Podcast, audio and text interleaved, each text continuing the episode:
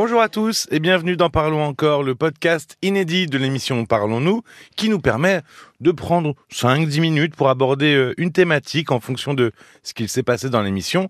Je suis Paul Delair et pour m'accompagner pendant ces minutes, Caroline Dublanche. Bonsoir Caroline. Bonsoir Paul. Alors une fois n'est pas coutume, euh, ce soir je ne vous ferai pas de résumé parce que toutes les auditrices qui sont passées à l'antenne aujourd'hui ont parlé d'amour. Elles ont plus particulièrement euh, parlé d'ailleurs des manques que l'on essaie de combler grâce à l'amour.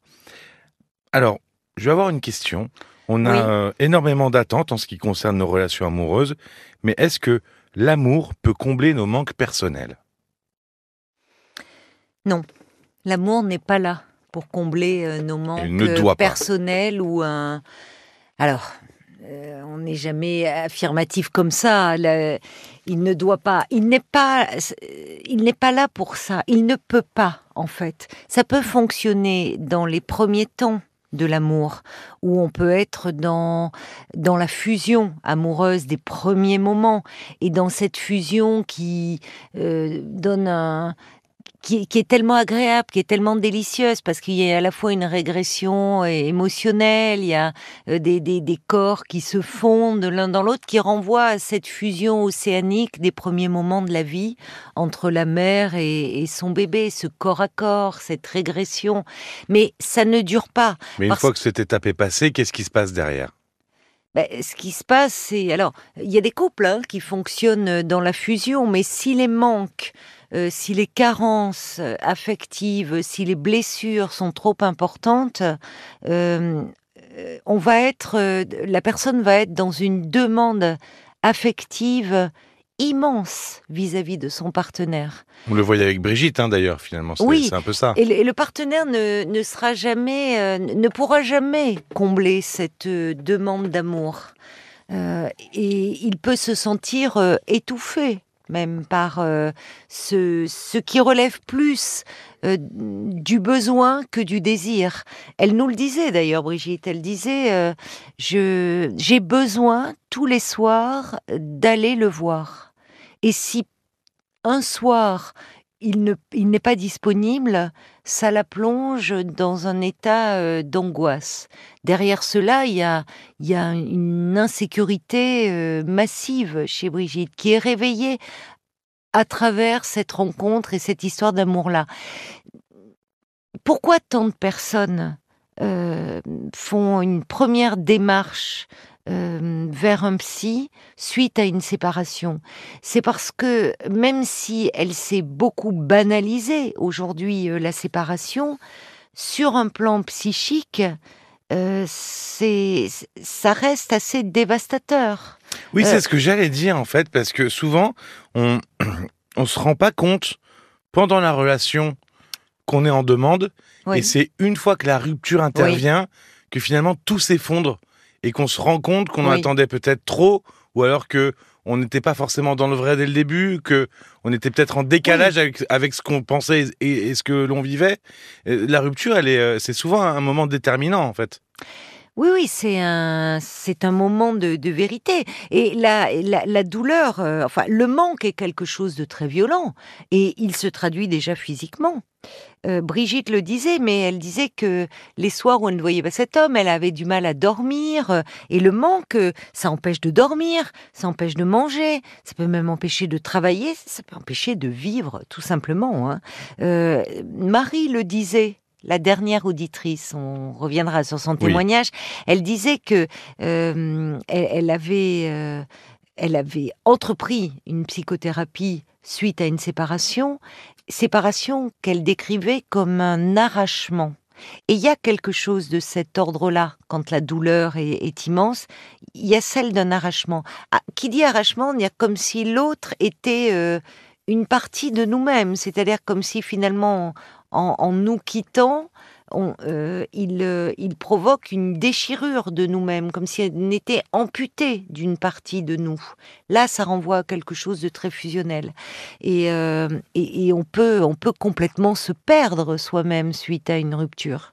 Mais heureusement, se retrouver aussi. hein. C'est-à-dire comment on peut se retrouver suite à une rupture? Qu'est- Qu'est-ce qui fait que on peut surmonter un peu cette rupture? On alors, on en a déjà parlé hein, dans, dans, dans, dans les podcasts, dans les parlons encore, on fait, euh, on en a fait deux trois Oui. sur la rupture, et- Oui. mais euh, mais là, euh, quand on, on se rend compte que finalement, ben il y a ces manques, qu'on se retrouve seul avec ces manques, comment on peut apaiser tout ça?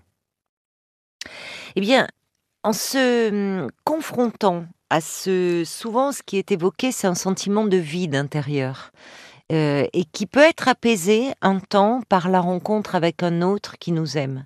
Et quand cet autre vient à manquer pour X raisons, euh, eh bien, euh, le, ce, ce vide intérieur ressurgit.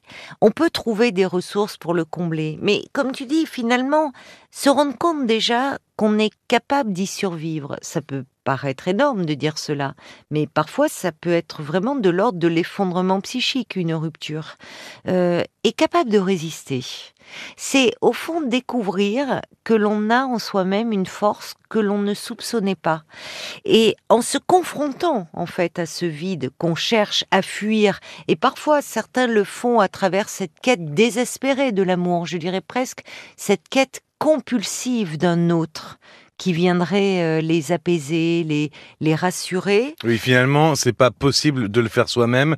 C'est pas, ce serait dans cette démarche de vouloir absolument trouver quelqu'un d'autre, c'est qu'on se dit c'est pas possible de combler soi-même ses manques, c'est pas possible de vivre avec, c'est il faut absolument qu'on trouve quelqu'un. C'est un peu ça.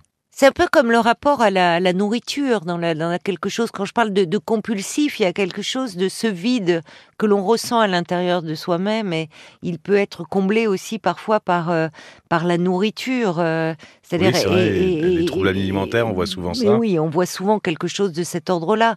Là, c'est pas la nourriture, mais c'est un autre, où on est affamé de cet autre. Et on est tellement affamé qu'on le dévore sans s'en rendre compte. Euh, se pencher sur ce vide intérieur euh, permet de le combler et euh, en fait de se sentir exister. Pas seulement vivre, mais exister pleinement sans être totalement dépendant d'un autre.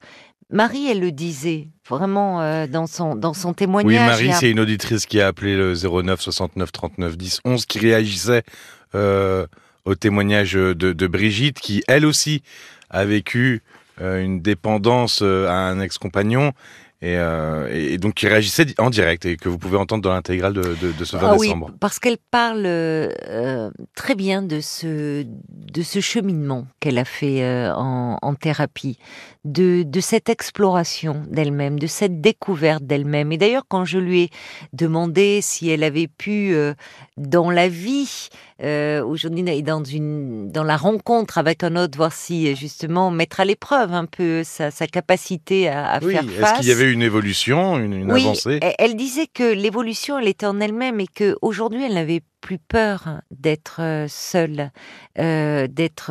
Elle était en- en bonne compagnie avec elle-même. Et c'est ce que hum, finalement le ce besoin d'amour, ce besoin euh, d'attention, ce besoin de consolation, ce besoin de tendresse qui n'a pas pu être comblé euh, dans l'enfance, on peut le trouver à l'intérieur de soi-même. Vraiment, véritablement apprendre à être euh, au fond plus doux, plus compatissant, plus indulgent vis-à-vis euh, de soi-même, apprendre euh, à s'aimer, mais pas s'aimer au sens narcissique où, où la, la société nous invite de plus en plus à l'être actuellement, s'aimer au sens d'avoir une bonne estime de soi-même, avoir confiance en soi. Et on sait que ce sont des, des clés essentielles pour avoir des relations saines avec les autres, de façon générale, et bien évidemment dans le cadre des relations amoureuses. Parce que n'oublions pas que les personnes euh, perturbées, déséquilibrées, voire toxiques, j'aime pas trop ce mot, mais il y a des relations euh, véritablement toxiques, repèrent euh, très vite les personnes qui sont en souffrance sur ce plan-là, de l'estime d'elles-mêmes, hein, qui sont Oui. fragiles. Oui, voilà, ces manques et Oui, ils s'engouffrent et dans s'y les brèches Et finalement. s'y engouffrent. Et derrière, euh, la personne qui est en attente, qui, en, qui en demande, euh, elle se retrouve euh, un peu prise, euh, prise au piège de sa relation. ah oui, quoi. oui, oui, il y a, il y a une demande, mais il y a une demande absolue. Donc là aussi, en- il, il est possible de... Et, et l'amour a cette faculté de mettre au jour nos failles qu'on ne dont on ignore à peu près l'existence quand on dans la vie de tous les jours. Et on peut avoir eu plusieurs histoires d'amour où ça se passait pas trop mal, et puis il y a une rencontre où là ça va être vertigineux, Qui est peut- révélatrice. qui est révélatrice, mais qui en ce sens peut beaucoup nous apprendre sur nous-mêmes. Parce que c'est aussi à travers nos manques et à travers nos failles que l'on peut euh, finalement euh, se, se découvrir, voir ce qui est resté fragile en nous, en souffrance, et se construire, c'est-à-dire finir de construire ce qui, ce qui ne l'était pas, ce qui était resté euh, un édifice un peu Ouais. brinque-ballon. De se construire soi. Voilà. Sans, alors voilà, l'amour ne doit pas absolument Non, euh, être voué à combler les manques. mais peut amener à l'amour de soi-même. Merci beaucoup Caroline. Merci à toi, Paul. Vous l'aurez compris, hein, dépendance affective, peur des hommes, relation avec un homme marié, mais qui est en séparation, solitude affective. Euh, vous pouvez retrouver toutes ces thématiques dans cette émission du, du 20 décembre, l'application RTL pour smartphone, le site rtl.fr pour, euh, pour les écouter. N'oubliez pas de vous abonner pour recevoir directement tous les nouveaux épisodes sur votre téléphone ou sur votre tablette. Parlons-nous.fr, euh, parlons-nous arobase rtl.fr. C'est l'adresse mail, je la rappelle. Oui, j'ai du mal gens- à la retenir, donc tu fais bien de Elle la très donner simple. aussi. Parlons-nous, rtl.fr. Elle est, elle est super simple. Ben voilà. Vous pouvez nous écrire si vous voulez euh, soumettre euh, vos témoignages ou, ou- ou même vos sujets pour les Parlons encore. euh, ils sont les bienvenus. On se retrouve très bientôt. D'ici là, prenez soin de vous et merci de votre écoute. À très vite. Parlons encore. Le podcast.